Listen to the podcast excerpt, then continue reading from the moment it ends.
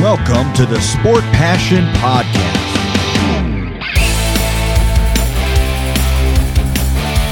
And here is your host, Lars Marendorf.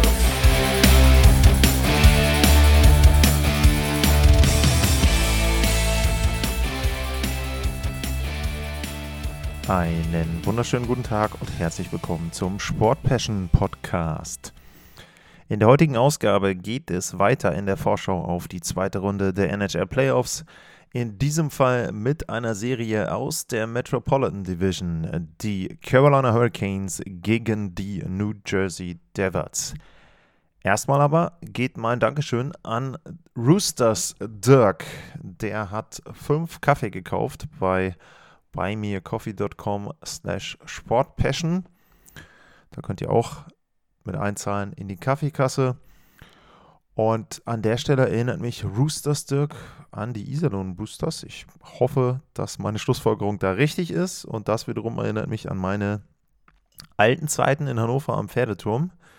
Hannover, Preußen, Iserlohn war da einer der Schlachtrufe ja, wie auch immer, vielen Dank an Dirk für seine Kaffees, die er bei buymeacoffee.com slash sportpassion erworben hat. Und damit geht es los in die Serie zwischen den Carolina Hurricanes und den New Jersey Devils. In der regulären Saison gab es vier Spiele zwischen den beiden Teams. Davon konnten die New Jersey Devils tatsächlich zwei Partien glatt gewinnen. Einmal verloren sie nach Penaltyschießen und einmal gewannen die Carolina Hurricanes. Insgesamt gab es die Serie zwischen den New Jersey Devils und den Carolina Hurricanes schon viermal vor dieser Serie. Und drei dieser vier Serien gingen tatsächlich an die Carolina Hurricanes. Und der letzte Vergleich, der war in der Saison 2009. Und da gewannen die Hurricanes in Runde 1 nach sieben Spielen gegen die New Jersey Devils. Jetzt in diesen Playoffs ist es so gewesen, dass sich die Carolina Hurricanes in sechs Partien durchgesetzt haben gegen die New York Islanders und die New Jersey Devils. Die haben das andere Team aus New York geschlagen, die New York Rangers. Das Ganze in sieben Spielen und das Ganze auch nachdem sie 0 zu 2 nach den zwei ersten Heimspielen zurückgelegen haben. Also da durchaus sich zurückkämpfen mussten und es nicht so aussah nach den ersten beiden Partien, dass sie dort die Serie gewinnen können. Wir schauen mal auf die Statistiken beider Teams nach den ersten Runden. Die New Jersey Devils tatsächlich mit einem komplett ausgeglichenen Torverhältnis, 17 Tore für, 17 Tore dagegen. Die Hurricanes mit 16 zu 15 Treffern. Das zeigt aber schon, dass beide vergleichsweise ähnlich sich durchgesetzt haben, nämlich in knappen Partien, glaubt man jedenfalls, beziehungsweise, dass die Serien sehr ausgeglichen waren, denn ich habe gerade, glaubt man jedenfalls, gesagt, die Devils haben zweimal 5-1 verloren gegen die Rangers, haben dafür aber auch zweimal 4-0 äh, gewonnen. Also da sieht man schon, ähm, die Verläufe waren für mich deutlich anders eben in den Spielen als äh, zwischen Carolina und New York, wo die Spiele ja doch eher dann immer sehr, sehr knapp waren aber das Torverhältnis äh, scheint zu suggerieren, dass die Serien sehr ähnlich waren. Äh, wir schauen mal auf die Special Teams. Da ist tatsächlich das Powerplay der Carolina Hurricanes nach der ersten Runde besser als das der New Jersey Devils. Ähm, das ist im Prinzip mit 20% genauso wie in der regulären Saison. Das der Devils ist 5% schlechter als ihr Powerplay in der regulären Saison. Deswegen würde ich da ein bisschen Vorsicht walten lassen. Es kann durchaus sein, dass da eben dann entsprechend die New Jersey Devils wieder ihre Form finden und an die normale, reguläre Saison anknüpfen. Im Unterzahlspiel waren die Carolina Hurricanes hervorragend, fast 95% Erfolgsquote. Allerdings kann ich aus eigener Erfahrung sagen, ich habe drei Spiele kommentiert der Serie, dass die New York Islanders ein gutes Stück dazu beigetragen haben, dass diese Penalty-Killing-Quote der Carolina Hurricanes so gut ist. Aber grundsätzlich würde ich schon sagen, dass Carolina eines der besseren Unterzahlspiele in der Liga hat. Die New Jersey Devils haben das auch gehabt in der regulären Saison und auch in den Playoffs jetzt gegen die New York Rangers war es mit 82,1% nicht schlecht, wenn man bedenkt, dass sie ja zum Beispiel, glaube ich, in den ersten zwei Partien gleich mal vier Tore durch, allein nur durch Chris Kreider in Unterzahl kassiert haben. Also das ist schon so, ähm, dass sie da ganz gut unterwegs waren. Was auffällt ist, dass die New Jersey Devils in den Playoffs wesentlich weniger zum Abschluss kamen als die Carolina Hurricanes. Bei denen sind die Zahlen quasi identisch. Die hatten 34,8 Schüsse in der normalen Saison, 35 in der ersten Runde. Bei New Jersey waren es 34,4 und nur noch 29,4 in den Playoffs. Also da sieht man schon für mich so einen etwas größeren Unterschied. Dann will ich mal einmal gucken, auf die Advanced Metrics und da sind beide Teams sehr, sehr ähnlich unterwegs. Das heißt, bei einem Team oder vielleicht auch bei beiden würde sich etwas ändern. Die Devils lagen auf Platz 2, was den Corsi-Wert betrifft, und die Hurricanes auf 3. Und ähm, da kann ich mir vorstellen, dass das eher dann 50-50 wird und sie eben da beide ein bisschen weiter runtergehen. Bei den Expected Goals ist es tatsächlich so gewesen, dass die New Jersey Devils von allen Playoff-Mannschaften den höchsten Anteil an Expected Goals hatten. Der liegt bei 57,99% in den Spielen gegen die New York Rangers.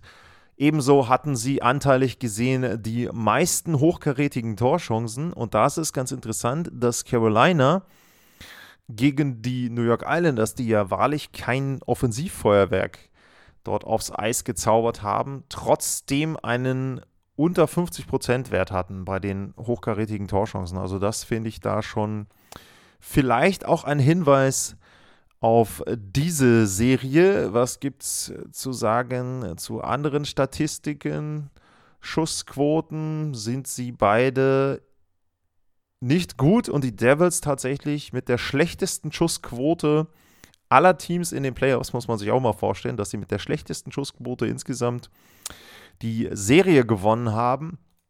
Woran könnte das dann liegen? Sie haben eine ganz gute Fangquote mit 92,67% gehabt, aber die von Carolina 92,2 war auch nicht so schlecht. Also in vielen Bereichen auch ähnlich die beiden Teams. Wir gehen mal in die Spieler rein und fangen da dieses Mal auf der Torhüterposition an, wo die New Jersey Devils ja einen Torhüterwechsel vollzogen haben nach den ersten beiden Partien. Äh, Vitek Vanacek hatte einen Gold Saved Above Expected Wert von minus 2,4 und das in nur zwei Partien. Und dann haben sie gehandelt und Akira Schmidt, der Rookie, ist reingekommen und der hat sensationell gespielt. Ich habe es schon eben erwähnt, zweimal zu null gespielt gegen die Rangers. Igor Shosturkin hat er ausgespielt sozusagen, also im Duell, im direkten Duell ausgestochen. Äh, Shosturkin ist tatsächlich der einzige Torhüter, der einen besseren Wert noch hat bei Gold Saved Above Expected. Der hat einen Wahnsinnswert von 8,8. Das erklärt übrigens auch die schlechte Schussquote der New Jersey Devils. Also wenn Shesterkin nicht noch so gut gespielt hätte, wie er das gemacht hat, dann hätten die Rangers sicherlich deutlicher verloren als in sieben Spielen. Akira Schmidt ist mit 4,6 der beste Torhüter, der im Moment noch in den Playoffs spielt. Und das sagt dann schon einiges aus. Äh, Frederik Andersson hat einen Wert von 1,8. Fredrik Andersen hat einen Wert von 1,8. Er hat ein Spiel gemacht, nämlich Spiel 6. Und Antti Ranta, der die ersten fünf Spiele hatte, der hat einen Wert von 0,4. Also beide zusammen gerade mal die Hälfte von dem, was Akira Schmidt dort für die New Jersey Devils gezeigt hat. Wenn wir auf die Aufstellungen gucken, dann ist es dann weiter natürlich so, dass Carolina eine sehr, sehr gute Defensive hatte oder hat äh, vielmehr ähm, einfach die gesamten Verteidigerpaare bis ins dritte Paar rein sind für mich richtig gut einzuordnen. Vielleicht die beste Defensive der gesamten NHL, was jetzt nur die Verteidiger betrifft.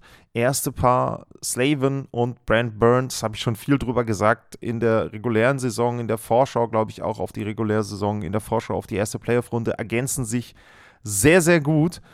Und ähm, bei Brent Burns ist zum Beispiel zu sagen, hat noch nicht getroffen. Also das könnte man vielleicht erwarten, dass der auch noch trifft. Generell ein Punkt, der vielleicht ein bisschen Sorgen machen sollte, den Carolina Hurricanes. Nur ein Tor durch einen Verteidiger. Das muss mehr werden, denn vorne fehlen ja einige Spieler. Ansonsten zweite Verteidiger war Brady Shea, Brad Pesci ist in Ordnung. Shane Gostisbehere hinten drin als offensiver Verteidiger, der hat nicht einen Punkt, ist auch bemerkenswert. Also auch das muss sich sicherlich aus Sicht der New Jersey Devils da wirklich, äh, der Carolina Hurricanes, da wirklich ändern. Auf der anderen Seite, die New Jersey Devils, die haben mindestens schon mal ein Tor mehr, nämlich zwei Tore von Verteidigern, Dougie Hamilton und Jonas Siegenthaler, einer der drei Schweizer im Kader. Und bei Hamilton war es, meine ich, ein Siegtreffer, bei dem einen äh, Sieg nach Verlängerung und äh, Siegenthaler war auch ein wichtiges Tor. Also da sieht man auch bei Hamilton sollte es auch so sein, dass er mehr Offensive noch mit dazu beiträgt. Ansonsten wie gesagt, Verteidigung fällt für mich ein bisschen ab bei den New Jersey Devils. Sicherlich solide, aber eben nicht das, was die Carolina Hurricanes da dann aufs Eis stellen können. Übrigens einmal nur erwähnt, Akira Schmidts Statistiken sind 1,39 Gegentorschnitt und 95,1 als Fangquote.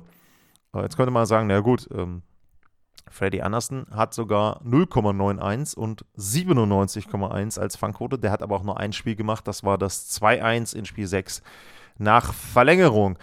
Wir schauen mal auf die Stürmer und da sehe ich einen klaren Vorteil bei den New Jersey Devils.